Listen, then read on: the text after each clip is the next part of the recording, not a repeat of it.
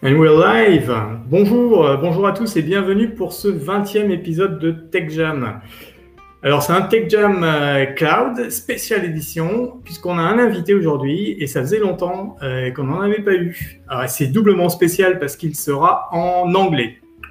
Donc je passe de ce pas à l'anglais. Activez les traducteurs automatiques de votre côté en espérant qu'il puisse traduire notre franglish à Anthony et moi-même. So here goes nothing. Let's switch to English now to welcome our guest, Sean Brown. Hello, Sean Brown. How are you doing today? Very good. Merci for having me on your show. Oh, what, what a nice French. I knew I knew you had it. it is so nice to have you on, a, on our Tech Jam today especially knowing that you are based in uh, Scottsdale, Arizona, USA. And I think it's an early start for you. Uh, it's probably 5 a.m. or something. Your side, yes? But you've got your coffee. So Absolutely, be, that's right. Coffee, right. and I'm good to go for the day. okay, lovely. Thanks again, Sean Brown. So you are the head of product at uh, Rising Cloud and you will be talking obviously about all the amazing services uh, you provide at Rising, Rising Cloud. But before that, uh, let me welcome Anthony. Bonjour Anthony. Bonjour Sébastien. Bonjour Sean. so you are based in Portugal, so you're a bit luckier than Sean in that regard. And uh, Anthony Monthe, you are the CEO of uh, Cloud Mercato, which is a consulting and research firm dedicated to the study of the cloud market. Yeah. As for me, I am Sebastian, Sebastian Pastor, the founder of a Freelancers World, an ecosystem of free, for freelancers in tech, and also the maker of uh, ThumbUp.tech, a tool which aims to uh, which aims at simplifying the way you recruit your talent in tech. The product is about to go live in a couple of days, so if you want to be the first to use it, go to thumbup.tech. Thank you. so again, super happy to have you, Sean, uh, to tell us more about uh, Rising Cloud. Um, in a previous uh, episode of Tech Jam with Anthony, uh, we mentioned uh, a new cloud provider, AI powered, and we thought we had to have someone to explain us simply why there is AI and in it and uh, what what it brings. But before we diving into this, uh, Anthony has been hard at work uh, crafting a quick study on your rising cloud services. I leave it to you, Anthony, uh, to give us an overview of Rising Cloud and show us uh, what you found out in your study. Yep, yep, sure, sure.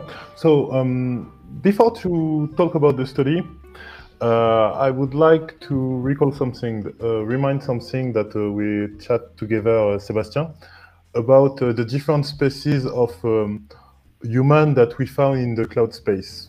So um, it's simple, Sean. It's just to help us to and to yes to help us to see uh, who to aim when we talk about cloud. So basically, the first one will be the Homo on premises and the Homo on-premises would like to store their cloud, store their data, store their server, and own everything, the building, the machine, the service, and would like to uh, own and to control the, the whole supply chain of uh, their service. Next, we have the Homo on dedicatus, who would like to own the server, but not the building. And also, he would like to be alone on this machine. Uh, he don't want to share that with people and um, it's still an investment, but um, it's not like you have uh, something like a building that you have to pay each month and to recover, etc. And next, we have the on publicus or on cludus, depends of uh, what you would like to say. And the on publicus here, we are in the public cloud, so you can take a VM, you can take uh, plenty of services, and the idea is that uh, you forget to own the machine. You just let us let it to other people. And here you can just begin to focus just on your services. So here we begin to be in 2020, I think. and next, uh, we have the on platformus, Homo on platformus. This one try to leave the thinking about machines. He just have developers with an application and he would like to run this application without thinking about uh, how many CPUs, how many RAM, uh, do I need a GPU or how much server would I need? No, just give it to the platform and your application will run. And there is a subspace here on all that, on the platformus, which is the Homo functionus, or Platformus functionus if you take the, the, the full name. But the, the, the, the functionus, clearly, he don't think about architecture too much. He only have clear goal. I would like to fill this task and I create a function and it will answer to that. Um, yes, to be clear, it's just the function as a service. but uh, I would like to really say a function as a service because um, uh, a lot of people will say serverless or directly Lambda. And uh, for the second one, I don't want to talk with a brand, talk uh, with a brand name for all the, the space of uh, the function as a service. And for serverless, um, an object storage is a serverless, but we don't say uh, serverless storage. We just say object storage. so let's just talk about function as a service. And also this notion could be uh, not very clear because in function as a service, definitively we can integrate uh, the container as a service because uh, generally a container has only one goal, only one function. So it could be also considered as a functional service. So we have the Homo functionus. And today we're going to talk about Rising Cloud, which directly aims the Homo functionus and that people that don't want to manage an architecture, manage VMs, manage a DB, manage too much things. We're going to just talk about Rising Cloud. And um, you know me, I discover plenty of cloud. I know uh, plenty of services, plenty of cloud models. And yes, let's just um, categorize Rising Cloud in the part of uh, the function as a service, so platform as platform with a function as a service primarily. And uh, if we look at the website, the main, main arguments that are given are firstly bare metal. So the, the, the Rising Cloud run their service on bare metals, the AI, and the flexibility. Um, if I and get the price, actually, no? Yeah, the price, but uh, the price I don't really understand, and I think we're gonna discuss about this with uh, Sean because uh, there are plenty of things, and I think to talk about price, we got to talk about the AI first, and so um, and also the flexibility because it's important. Uh, this notion of flexibility is really important. Uh, let's take just these uh, three arguments: the bare metal, uh, let's compare to the market leader so AWS Lambda. Uh, AWS Lambda run on VMs who runs on maybe containers or, or VMs. We don't know exactly what is uh, their source, but we can be sure that it's not on bare metal directly.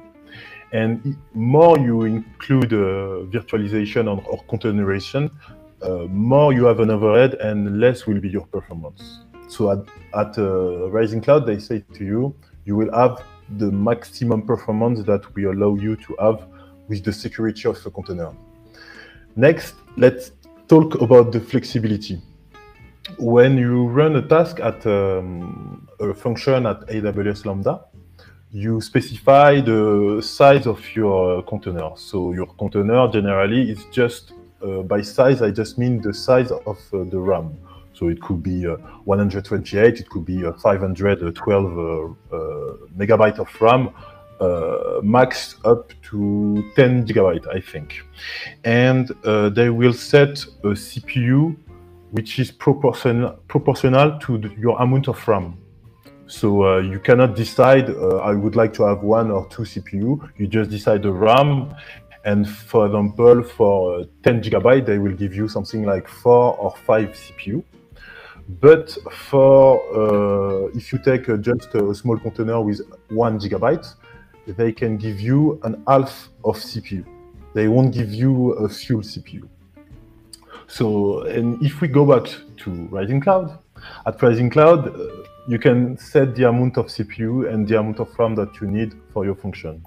So if you have a function that you know it use a lot of CPU, let's say I, I need 8 CPU, but it will just use uh, 30 megabyte of RAM, you set it to uh, what you need.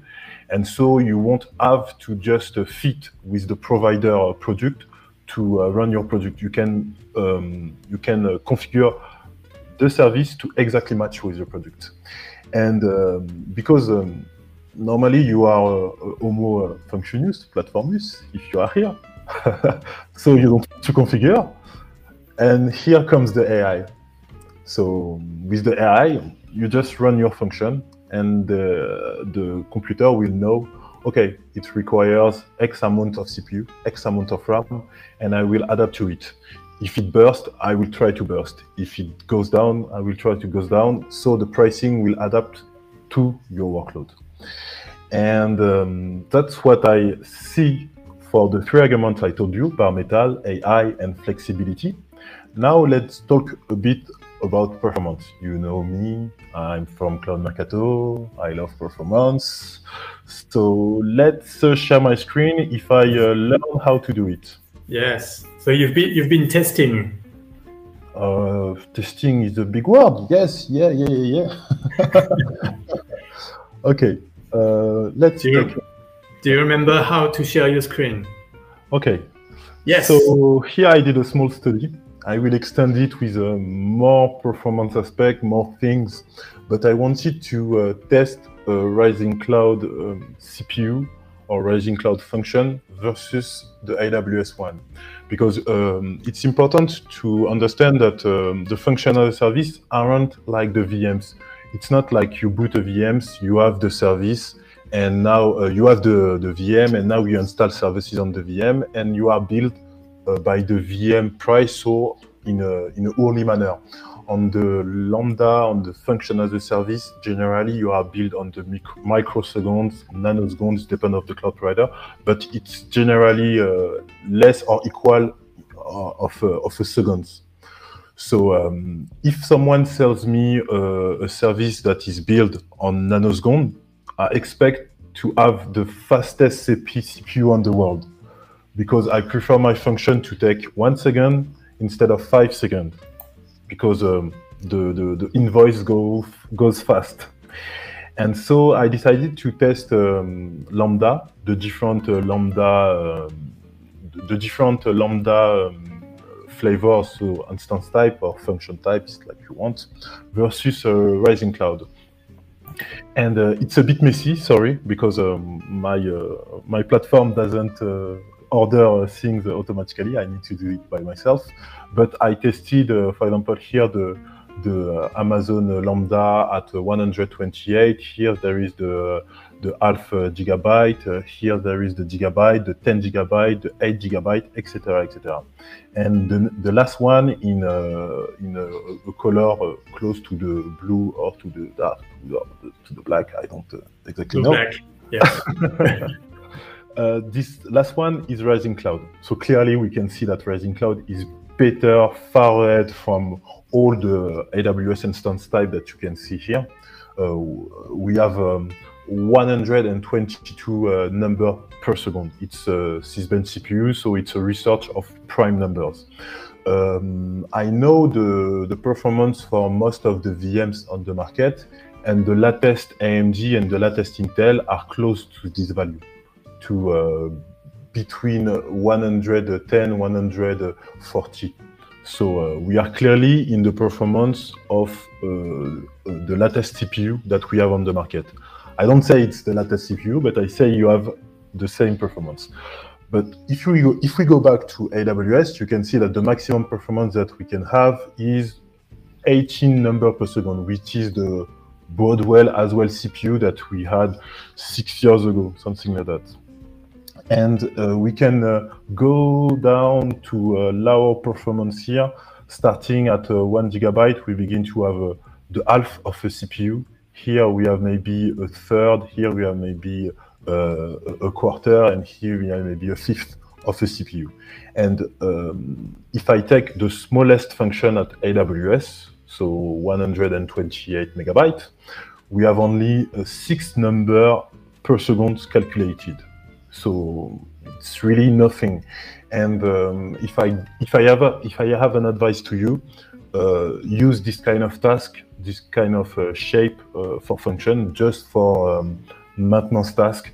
If you have, uh, I don't know, if you would like to uh, take an HTTP request and relaunch an HTTP request uh, in another website, but don't make computation with this kind of um, of with this kind of instance type because you will you will just lose your money. If I take just uh, uh, an instant app four times uh, bigger, it will run faster and maybe with less cost. So um, it's an advice I give to you if you would like to stay at AWS. But today we are talking about Rising Cloud. And then uh, it, this is what I wanted to present to you that the, the, the, the, minimum performance that you, you, you could expect from a, a, function as a service, because it's not the maximum that I have here. Quick question. Excuse me, yep. quick question, uh, Anthony, regarding the, the, the test. Um, what was the, the settings used for the Rising Cloud Worker um, in terms of CPU and RAM? I mean, um, because what I understand is that for AWS, you have to you are you you've got constraints. You have mm-hmm. to use what what they they uh, they have in uh, in, in store. The catalog, yep. So, so what did you use for the, the, the Rising Cloud Worker? This is my first test, and I took the automatic, so uh, the, the worker uh, configured by the AI. Okay. And um, because it was my first test, the AI didn't have the time to train. Uh, Sean will correct me if I'm wrong. But uh, basically, what I saw on this machine was that I have a three CPU, and I don't remember the amount of RAM. But um, it not, it's not really important because uh, I'm not trying to get the maximum performance. Here, I'm just taking the performance of one CPU. Okay. So uh, I have other results when you can see that I can scale up uh, to three, three times the, the performance that I have here because the AI allowed me three times. But here I'm just taking one CPU, so um, okay. it's okay. not really important to know uh, how much uh, the AI gave to me uh, when I uh, when I launch it. But uh, interesting uh, question indeed. so so just trying to understand perfectly what what we are seeing here is that um, on average for one CPU. Um, uh, Rising Cloud is just way better. I mean, the performance are way better than any any other flavor on AWS. Or, exactly. Yes. Exactly. Okay. And uh, after, my only problem is here, is that um, I didn't uh, do the, the price performance observation because um, I have a pricing for AWS, it's not an issue, but uh, I got to discuss with Sean to understand clearly how I can uh, deal with the pricing at uh, at Rising Cloud and how to expose it in a fairly way and uh, in um, an objective and also clear way because um, here, if I just say there is there is an, an AI. I cannot really compare uh, apple to apple. So uh, I got to we got to find a way to be the more objective and more clear, the clearest as possible. And so uh, this is uh, all I have uh, for my benchmark.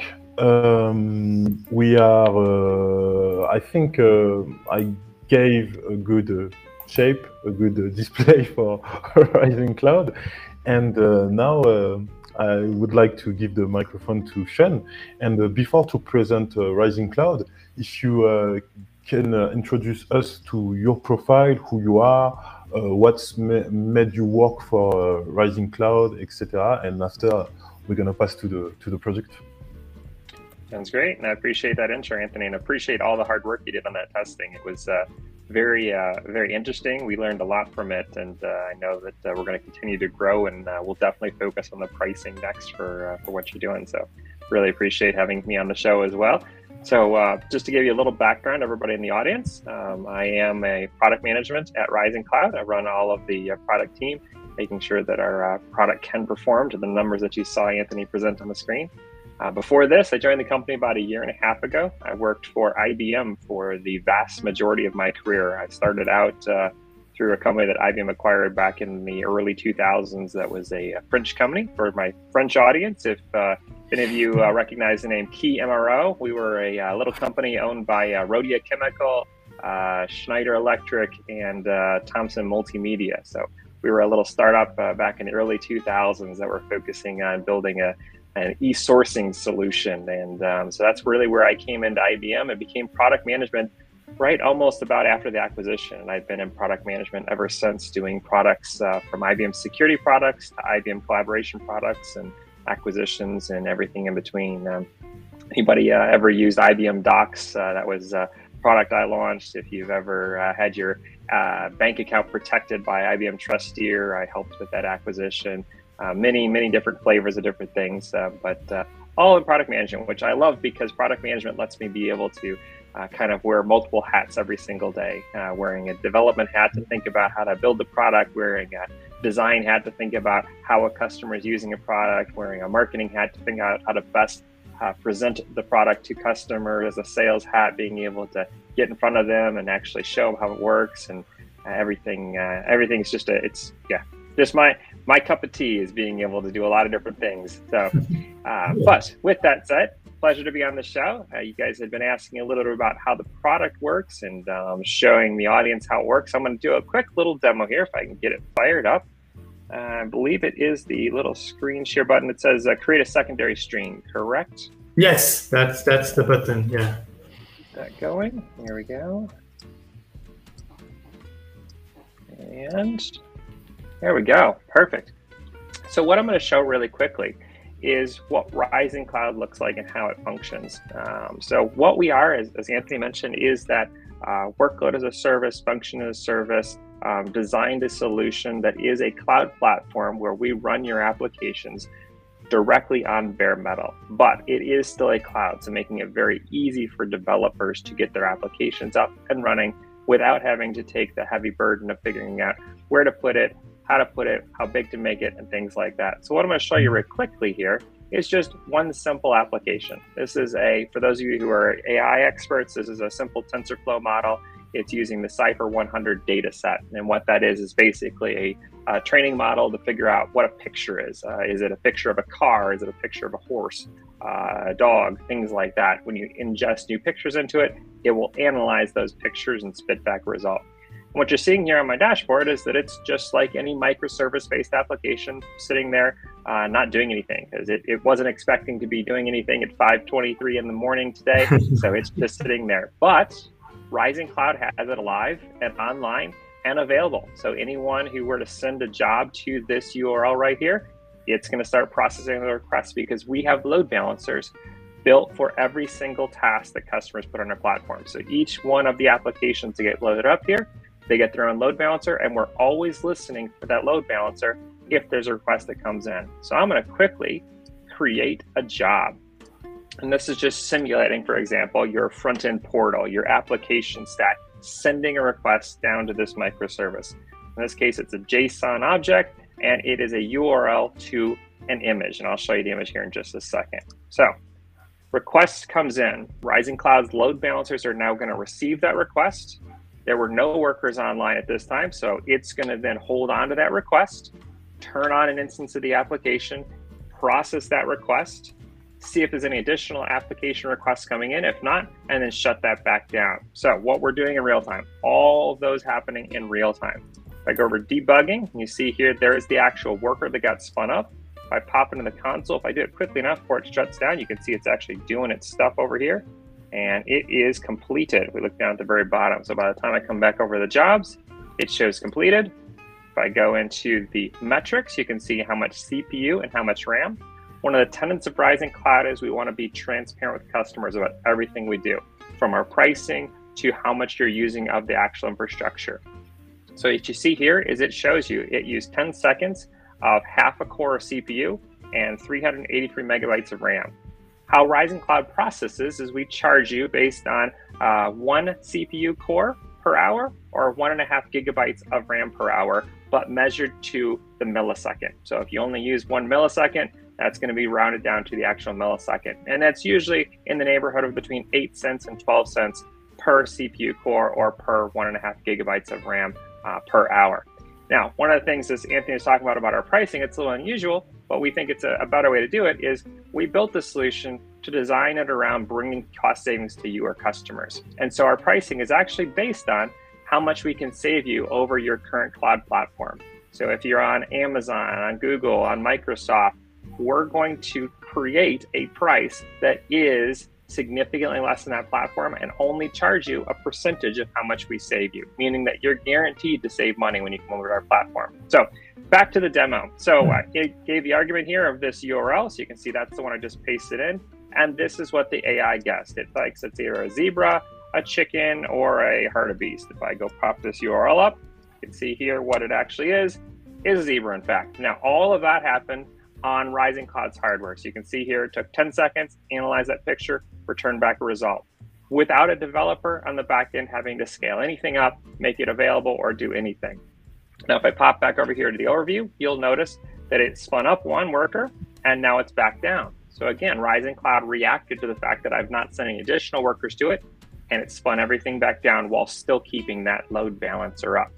So what we do, just to put it into perspective, is we run a predictive and a reactive AI at the same time to analyze the infrastructure needs of your applications, analyzing how much CPU you need, how much RAM you need, and when you need those resources available to ensure that we predict in advance of when you need it so that for the majority of time you don't have to wait for cold boots, but then react to the real world changes that are happening at any given time. Those things happening in real time allow us to ensure that the applications are as efficient as possible the other part to that, though, is we're also running the applications, as Anthony mentioned, on bare metal servers, meaning that the application code itself is actually running on the actual infrastructure that we allocated to your applications. What that means is that the applications are going to be significantly faster, so we don't have to spin up as many as applications. So when you couple together, we only charge for what you actually used, and we don't need as much as the other vendors. That's how we can ensure any company has significant savings. So Number one, we use AI to make sure that we can maximize how much we save your company when running on a cloud platform, but ensuring that it's always available for your applications.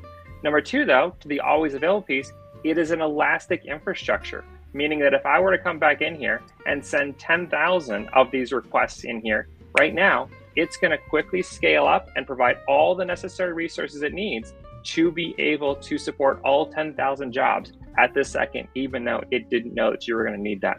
So ensuring that there is no risk to your application being down because of overusage based on maybe you had a, a viral moment and your and your company went went viral. That's okay. We're going to still be able to support that. So making sure elastically we can support you. The third thing is availability.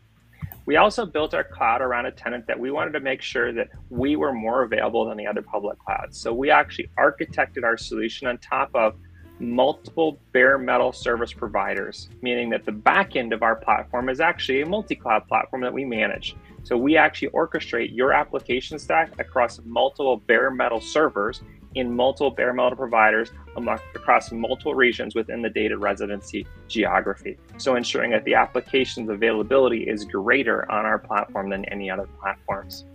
But the third thing then is about ease of use. We want to make sure that we could easily support our developers where they are. And so you'll see to get applications up onto our platform, we actually have a command line interface that you can install onto your laptop. So you can stay in your VS Code or your terminal, wherever you are, and actually push the application code itself right to our platform. And that's called a Rising Cloud task. That's what I just showed you.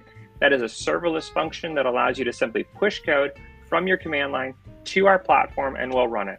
We support any Linux executable code that can run inside of a Docker container, meaning there are no runtime restrictions to what you want to put on our platform. I even have, if you if you check out our website, some documentation on how to how to build a hello world in COBOL and Fortran on Rising Clouds. Yeah, I saw that. I thought, wow, uh, I want I want to write I want to write COBOL now because it's hype hyper yeah, you know, you know, it, it, there there there are languages that come and go, just like uh, just like the spoken language, and you know, maybe maybe COBOL is going to make a make a make a resurgence. Absolutely, so we can support it if, if you're if you're going there. The other part, though, is again also trying to make it easy for developers. We support containers. You've got your existing containers, for example, sitting out on the Docker Hub or in a private registry, you can import them directly. Um, for those of you familiar with uh, Spring Boot, I'm going to build a container really quickly here. So this okay. is a uh, the Spring Boot Spring Boot Pet Clinic. Because so you're familiar the, with this, it's a little. Um, excuse me. The, the first example you, you show us, it was not a, a Docker container. It was something else. It was Correct. Yeah, the first example I showed you was our serverless function. We call that a task. So in okay. that case, it's just code. So what I pushed up when I built that originally was just the Python code itself to allow Rising Cloud then to run that application. So no containerization required whatsoever. We took the code, we containerized it, we made the infrastructure available. In this case, similar, except this is just a container being imported from the Docker Hub. So I'm going to quickly give it a name and tell it what port to listen on. Now we're going to listen over IPv6 to whatever port that you specify. So in this case, it's 8080, and then just need to put in IO, the name of the image, and whatever tag you want. Spring IO, there we go, and hit the import. Making it super simple. If you've got an existing container, you can just import it in. So what it's going to do now is it's going to pull that container in from the Docker Hub, package it up. If there's anything I needed to do in the back end, like set up environment variables, I can do that here. One of the differentiator as well, we have no limit to the number of environment variables that you want. You can create as many as you want. You can fill it up if, if you want to. As Anthony was mentioning, you can also specify certain things if you want. So for example, on the Docker containers, you can actually specify RAM and CPU and things like that.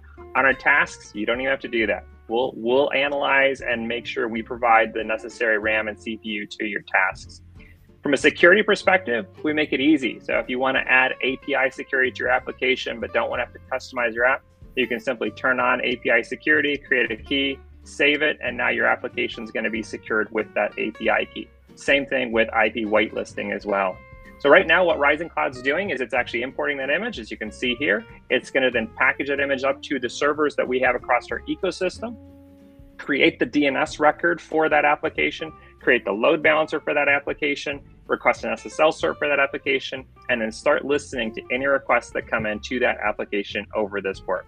Now, as everybody knows, DNS takes, you know, 15 minutes roughly to propagate, so we're not going to be able to see the end result of this, but wants to take this test, this is available on our GitHub repository. So if you go out to, to GitHub and go to Rising Cloud Examples, all the example applications we have are available out there, including the COBOL, the Fortran. Uh, there's a Fibonacci calculator. Any of you mathematicians out there want to calculate a number in the Fibonacci sequence? All that's available to you uh, on our GitHub repository. So that is us in a nutshell. Hopefully, uh, everybody got a quick um, uh, taste of what Rising Cloud is, and uh, we'll uh, we'll be available for any questions after. Yeah, th- thank you very much for the quick demo. Um, that's very. It, oop, I tried to. Sorry, Up, remove the uh, the the screen share. Could could we uh, because you've been talking about uh, tasks, jobs. Mm-hmm. could we just take a, a little step back and um, and go through uh, all those uh, different product or sub product um, of Rising Cloud. Mm-hmm. I think you've got tasks, web services, jobs, mm-hmm. yep. workers. Yep. Great question. Absolutely. So let's uh, we'll, we'll take a step up. So Rising Cloud's the platform. You put your application code on that platform. The application code needs to be packaged in one of two ways, either as a task or as a web service. A task is a queuable job. It's a function that's going to run when you send a request to it. So it's sitting listening, waiting for a job. So it's the standalone function, like uh, the Fibonacci calculator as an example, or like um, uh, uh, the uh, the Sysbench test that Anthony did, for example. You send something to it, it's going to process, return back a result. That packaging is just code. You simply push code to the platform. Any runtime you want, Linux executable, we're going to be able to package that up onto a Docker uh, Docker containers, what we're going to do in the background. It's going to use uh, Ubuntu base image, Alpine. I think we just added Rust actually to our platform as well. So for those uh, mm. those mainframe guys out there, girls, you can definitely use uh, some really unique application stacks on ours. But that's a task. So it is a queuable job. You send a job to it, we'll process it. We call that a Rising Cloud task. The jobs are what the tasks process. A worker is who's actually doing processing. So you've got your task, job gets sent into the task, the worker grabs that job and processes it, and then returns the result back to wherever you sent it from. So tasks, queuable, queuable functions that process jobs, the workers are the ones actually doing the work. Think of a task as the original Docker image, and the worker is the instance that got spun up to be able to process it. Okay. Web services, on the other hand, the only difference is packaging. That's a container that you pre-built and you send that to us. Still going to process jobs. Traditional use cases, though, for the web service are more of um, websites, uh, APIs, um, things like that. It's going to be something that is more of a traditional application stack and it's going to be available um, based on whatever requirements you specify for it. Mostly packaging, though, is the differentiation between the two. In either case, case we elastically scale the infrastructure in the back end. So we're going to make available as many uh, workers for each of those as are needed by the jobs that are coming into it. We'll load balance both the applications, making sure that they can elastically scale up and down. Um, most customers will use the web services for, again, websites, and usually they'll have one worker on always because you want to make sure a user hits a website. There's no cold boot for that, anything like that. The, the uh, tasks, you can usually spin those down to zero because it's a queuable job. It's, it's okay to let the load balancer receive the request, spin up the worker. Again, in the background, though, our AI is estimating what you need. So it's constantly determining in advance of when you need it using predictive and reactive AI. Um, but again, you can also specify the number. So task, queuable job, web service, a traditional Docker container can be a website, things like that. Okay, when you're saying uh, we can we can create and we can host a website on uh, Rising Cloud, uh, does it mean that it has to be uh, specific to be to be able to run on on um, on Rising Cloud, or any any website could could could run? Yeah, great question. Um, I, I would say so. Spring Boot Pet Clinic, if anybody's familiar with the Spring Boot demo application, for example, that is a web application. You can go to it, uh, create, uh, you know, I think it's you create your your animals or whatnot in it. Um, that's a website. It can run on our application stack. Um, we didn't design this though for simple static websites. We designed this for heavy compute intensive applications, your AI training, your uh, analytics modules, doing data analytics of objects. Um, I'll give you some examples of some of our customers. Uh, one customer takes MRI files, flat MRI files, big MRI files, stacks them up and turns them into a 3D animation. There's a lot of microservices and moving pieces with a lot of CPU and RAM that gets used to be able to do that, for example.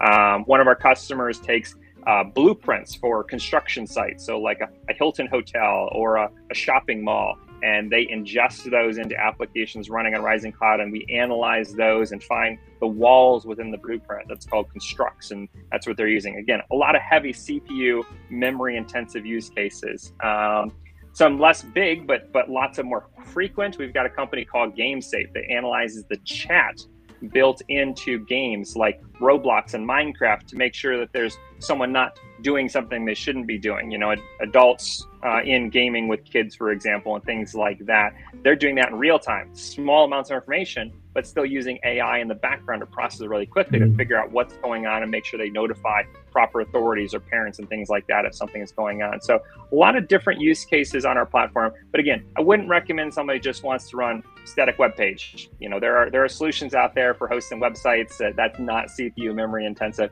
You could do it on our platform, but we're more for that heavy lifting I like to describe that's between the front end of the website and the back end of your data store. Everything in between that has to elastically scale up and down. That's what we run really well, the heavy lifting and the bulk of your application stack. Okay. So so it's definitely not for a like a classical website with a, a front and a, a back end and uh, that's something that Rising Cloud is not made made for really be, be, because Correct. there's no there is no way to store anything or uh, Correct. Exactly, yes. exactly. Yeah, yeah. We didn't we didn't really talk too much about stateful and stateless, but that is exactly what you're saying. So we are a stateless application stack, meaning that we don't retain any information after the job has been processed. So when you send something to our application stack, it processes and then it shuts back down. There's nothing retained within us those objects that you need to retain, like the static images for websites and things like that, those need to go into other repositories to be retained. So, for example, we've got a partnership with a company called Backblaze that provides object storage. So, companies looking for places to be able to store objects, they can store those on Backblaze, uh, and then we process and send back down. Is a great example that uh, one of the Backblaze uh, systems engineers did, showing how to create thumbnails, for example, using Rising Cloud and Backblaze together off of those objects. So, yeah, anything that is stateful, databases, objects, things like that, those would stay wherever they are, and we then process whatever needs to be processed in the cloud platform in your traditional microservice architecture. Yeah, yeah, yeah. That, that's that's what uh, I was about to say. Basically, it's uh, I mean, your platform is one uh, piece of um, of an application that could uh, use any any other API for the backend mm-hmm. or any other um, web services uh, uh, for for other needs. Um, so there's still uh, there's still a way to uh, to store if I want to to to store my data after some computation. I can use any of the uh, partners you have. That's correct. Yep, absolutely, absolutely. Yep. Yeah, whether you want to store it in a public cloud, if you Backblaze, if you want to store it in a, a stateful container, for example, we've got a partnership with a company called Cycle that manages stateful containers in a multi-cloud model. So a lot of different great solutions out there, purpose built to be best in class for very specific use cases. So definitely check out our website and we can tell more about that. Okay. So I, want, I wanted to come back to uh, one one um, one thing. Um, you're on the website. You're saying it's uh, bare, bare metal performance mm-hmm. in the cloud, but um, uh, quoting your your website again, mm-hmm. Uh, uh, you're talking about uh, no constraints of traditional data center walls. we remove downtime risk associated with working in the cloud, but there is still old-fashioned data centers uh, needed, I guess, uh, servers and power supply. So how, how do you uh, manage to do that without uh, walls? sure. Can, yeah, great can question. I, can, so, I, can, can yeah, I try to answer and to uh, to a part of your answer? Um, I would like to say that uh, we are on the Homo platform again. So in fact, you get to forget how we deal before for example, you get to forget TCP/IP. You get to forget uh, the the thinking of uh, I'm a centralized application. Where am I? You get to forget a lot of things to go on this um, on this uh, way of uh, the cloud native uh, way. Yes, sure, but still you need hardware. So uh, my question is more, where is the hardware? Do, do you have yep. data centers? Uh, yep. True that the supplier can be a, a homo dedicatus. yes. yeah, yeah. No, that's a great question, and, and that that comes back to again, we we built our cloud to address many of the pain points of the existing clouds. One of those pain points is when you build on the existing hyperscaler clouds, you choose a location to go into. So I'm going to be, I'm going to have my application in, in, in US West, US East, wherever those locations are. And we said, why, why are we forcing people into a specific data center and specific walls? Can we build ours differently? Mm-hmm. The answer is yes. So we run our software cloud, which is software, across different servers in different data center providers. So our partners include Equinix Metal and okay. Vultr. So our software stack runs on servers in their data centers, multiples of their data centers across the geography.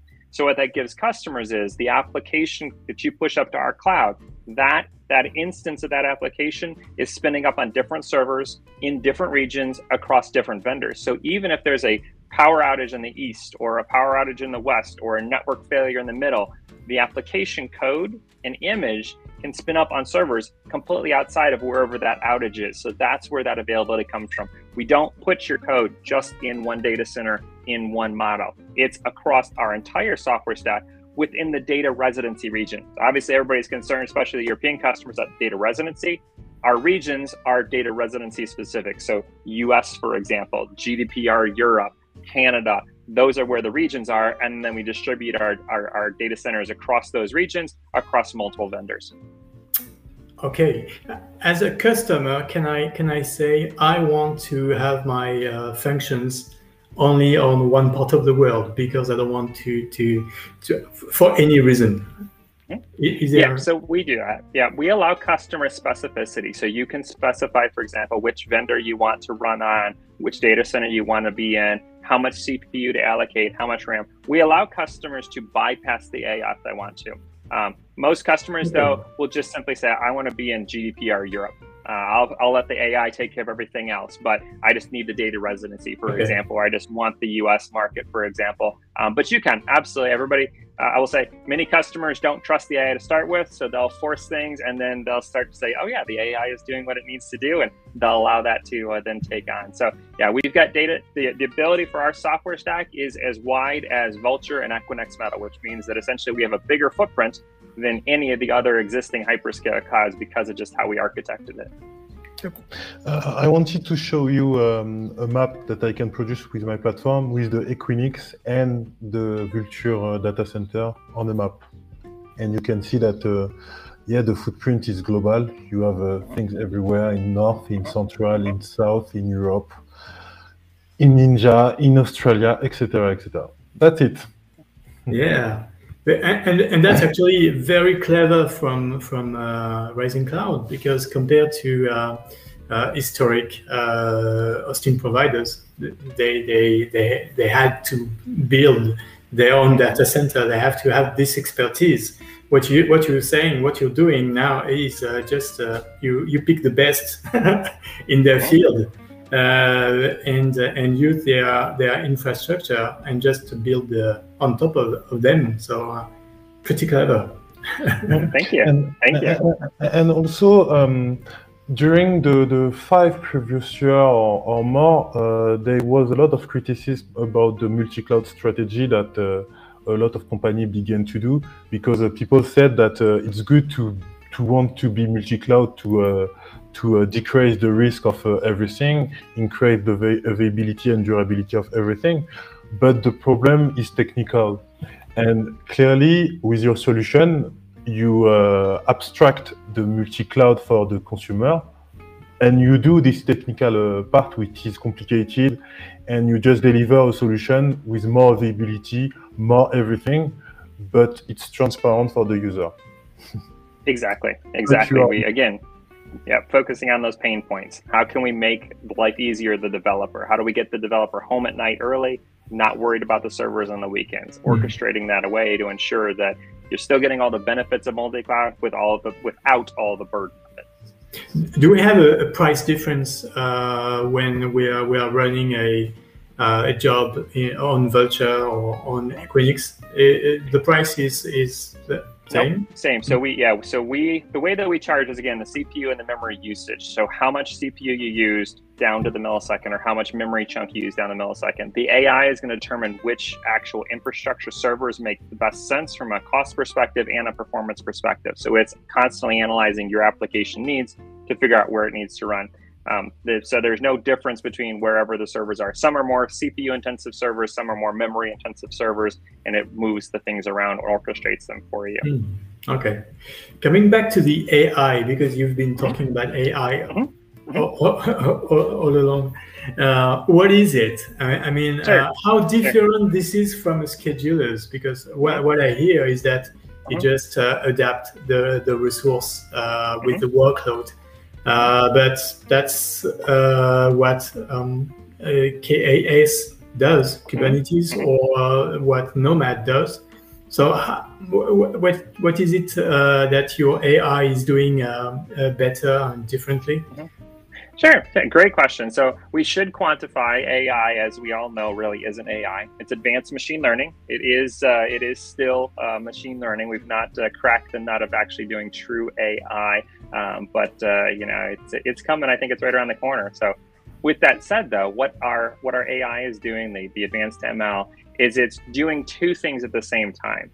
It's interpreting your current usage and your future usage at the same time. Okay. And it's interpreting it based on how much your application's actually using in real time to the second, to the millisecond. What are you actually doing? And creating a predictive model of what you're going to need into the future.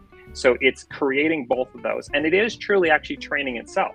So the, the reactive AI is informing the predictive AI of what's happening in real time. So the predictive AI can then guess at what needs to happen in the future. So it's constantly doing it. And it does that for each task, each one of the tasks, not for the companies, not for us as a whole. It's doing it for each individual task. So it's interpreting CPU, RAM, and then it's determining the time of when it's used and how much is needed so that it can then guess at what you're going to need into the future. So that's kind of it in a nutshell of what it's actually doing. I'm oversimplifying it. It was built by a uh, about a dozen very, very, very much smarter than me guys that are mathematicians, physicists, aerospace engineers, uh, guys that really know AI and how to make uh, how to make it actually work. But yeah, at, at, the end of the day, what it's doing is exactly that. It's interpreting and determining both from a predictive and a reactive nature what's going to happen in the future, but then reacting to what the real world situations are to make sure it's going to be able to support whatever needs you have at that very moment. Mm, okay. Trick question: Does mm-hmm. the AI is use an AI to to to scale itself? ah, great question. And yes, not not a trick question, a good question. Yes, we we eat our own dog food, we drink our own champagne. So our infrastructure scales using the same type of AI as is what's used for our customers. Uh, so what we do is we actually scale our infrastructure up and down, obviously to keep our costs down so we can pass along savings to our customers as well, but still making sure that it's available in the background to support their needs. So the AI is actually determining how much usage we have. So if you think about it, there's a you know there's a there's a box of how many servers we've got online across the world at any time. And as those servers start to get filled up, we, we then bring more servers on. And so it just adjusts itself up and down based on obviously maintaining a safety threshold that we always have available for whatever needs there are coming in from our customers. But yeah, so it's constantly adjusting and bringing things up and down. We had one customer a couple months ago that uh, did some tests on a, a, Sunday night. All of us are, you know, asleep in the U.S. and I think they were based in Poland. Sent a bunch of tests and it just spiked you know, went right up and right back down because there's just one test, but they send, I think, 30 times what they normally test any time. Exactly. AI did exactly that. It just brought in more servers to support that use case and then brought them right back down before mm. we even woke up in the US.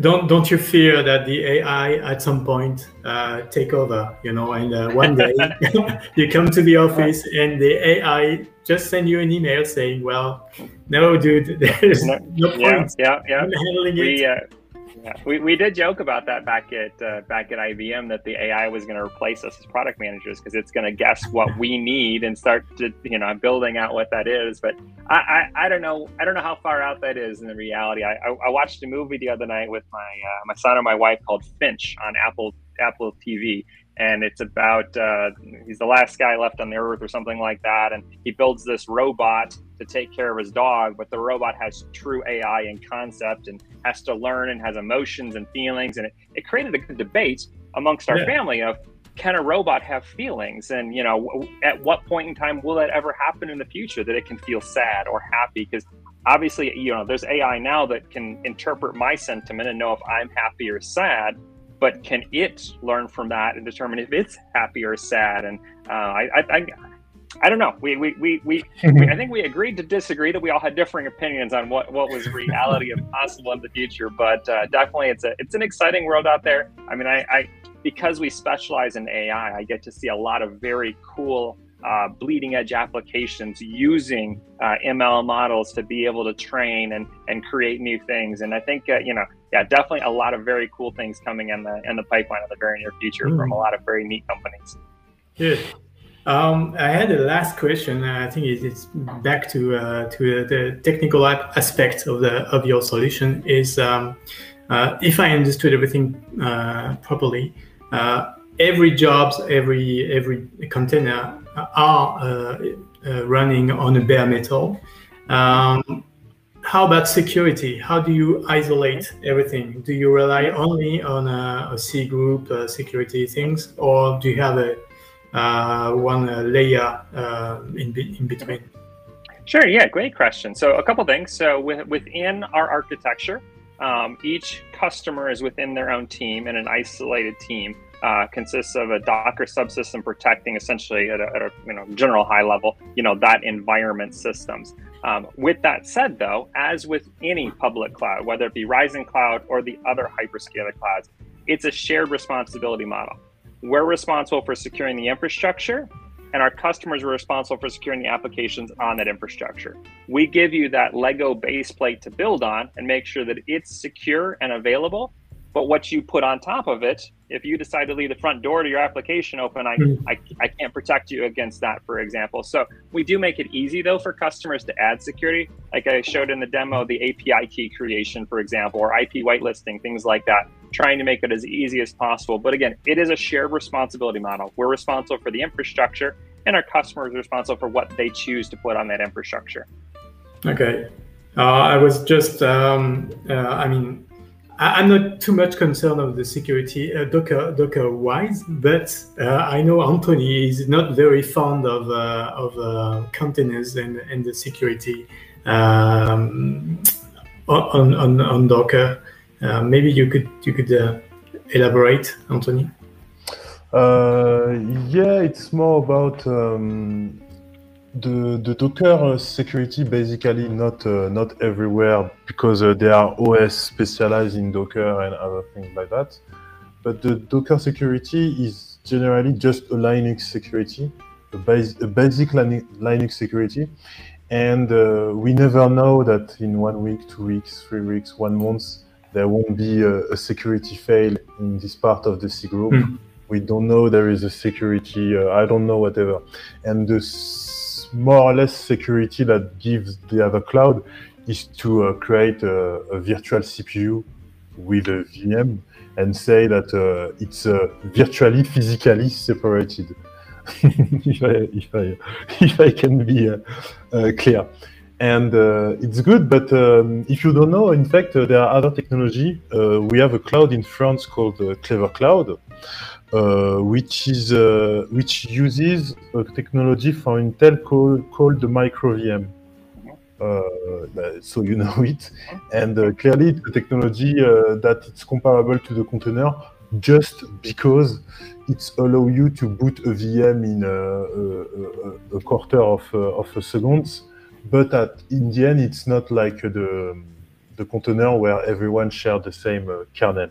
Mm-hmm. but mm-hmm. it's, uh, an alternative. And uh, yes, you wanted me to elaborate on the, what I think about the security of the containers. It's just that um, it's easily linked to the to your kernel and share the kernel everywhere. It's just that you have the same uh, possibility of failure everywhere. But uh, it's like this. Yeah, for, for customers who really want to get a full in-depth answer or want to discuss our security model, how we secure the infrastructure itself, we have a virtual CISO that will actually respond to any security questionnaires. We use vulnerability scans, we use penetration testing. We've got real time scans happening of all containers in our platform and IPS protection within the infrastructure itself. So there's a lot of layers of security that provide that infrastructure layer. But yeah, with two minutes left, hard to give a full, complete answer to how we secure our cloud. But definitely, any customers who do want to get into the weeds, we're happy to answer any questionnaires. We'll let you, you know, see what you need to see to make yourself comfortable with how we secure the infrastructure. Great, thank you. I think uh, we we almost um, out of time. I just wanted to to ask you a very very very last question uh, about uh, what's next for uh, Rising Cloud now because um, I think the, the the company is quite young, probably uh, two years two years old. Mm-hmm. Yeah. Mm-hmm. Um, I know that you're you're you're recruiting um, mm-hmm. to expand um, mm-hmm. in Europe. Is that correct? That is. Um, do you do? Can you can you share uh, about uh, things about the, the, the future of Rising Cloud? Sure, absolutely. Yeah. So, yeah, as, as you said, we're looking to expand our team in Europe. Uh, obviously, we want to make sure that we can follow the sun with uh, the development team and not have people working odd hours. So uh, right now we're looking to expand our engineering and operations team in Europe and then expand into AP after that to make sure that we've got teams all around the world staffed to support our customers wherever they are. Obviously, the infrastructure footprint's everywhere. Uh, we want to make sure that we can support from an engineering perspective. So, yeah, if anybody's interested in uh, working on the fastest cloud, uh, definitely check out our website. We're looking for Golang developers, React developers, people who understand containerization and understand uh, database technology and uh, and things like that. Um, so definitely very interested in anybody interested in mm-hmm. looking at that. Where the company is going, well, the sky's the limit. We are we are a cloud yeah. platform designed to make the fastest, but yet mostly uh, cost-effective solution for companies to be able to run mm. on. That's the easiest to use, making it super simple for developers. So uh, obviously, we got a lot of cool things in our backlog that we're right now in development on. Some things that are actually going to expand this into a uh, potentially a private cloud model. So not just a public cloud, but being able to support wherever your application stack uh, wants to be run on. So lots of very cool things coming in the very near future. Mm. Regarding recruitments, I guess they are, they are all uh, remote. I guess. Yes, absolutely. The world we're in right now, we are 100% remote. So I'm I'm based in Arizona. Our my head of engineering is up in Utah. Our AI uh, leader is also in Arizona, but about an hour and a half from me. Uh, we've got some developers down in Mexico. Um, so yeah, we're we're we're we're we're all over. Everybody's everybody's remote, um, but that's the beauty of having Slack and web conferences like this. You know, yeah. even though we're remote, we're still just a second away from being connected. That's great. Thank you so much, uh, Sean Brown, for your time. It was uh, it was it was great. I think we all want to try, test, and maybe work for raising Rising Cloud now. and you so deserve another cup of coffee. Merci beaucoup. Whoa! Yes. Thank you. Next week will be another special edition. So if you want to join, uh, we'll, we'll have a, a Tech Jam uh, summer edition in French. so that would be that would be nice for you to practice a little bit. and, and uh, during that uh, Tech Jam, we'll we'll tell you everything to stay geek during your summer. Thank you, everyone. Thank you again, Sean. Thank, thank you, uh, Anthony. And uh, have, have a great day. Thank you. Bye bye. So you can uh,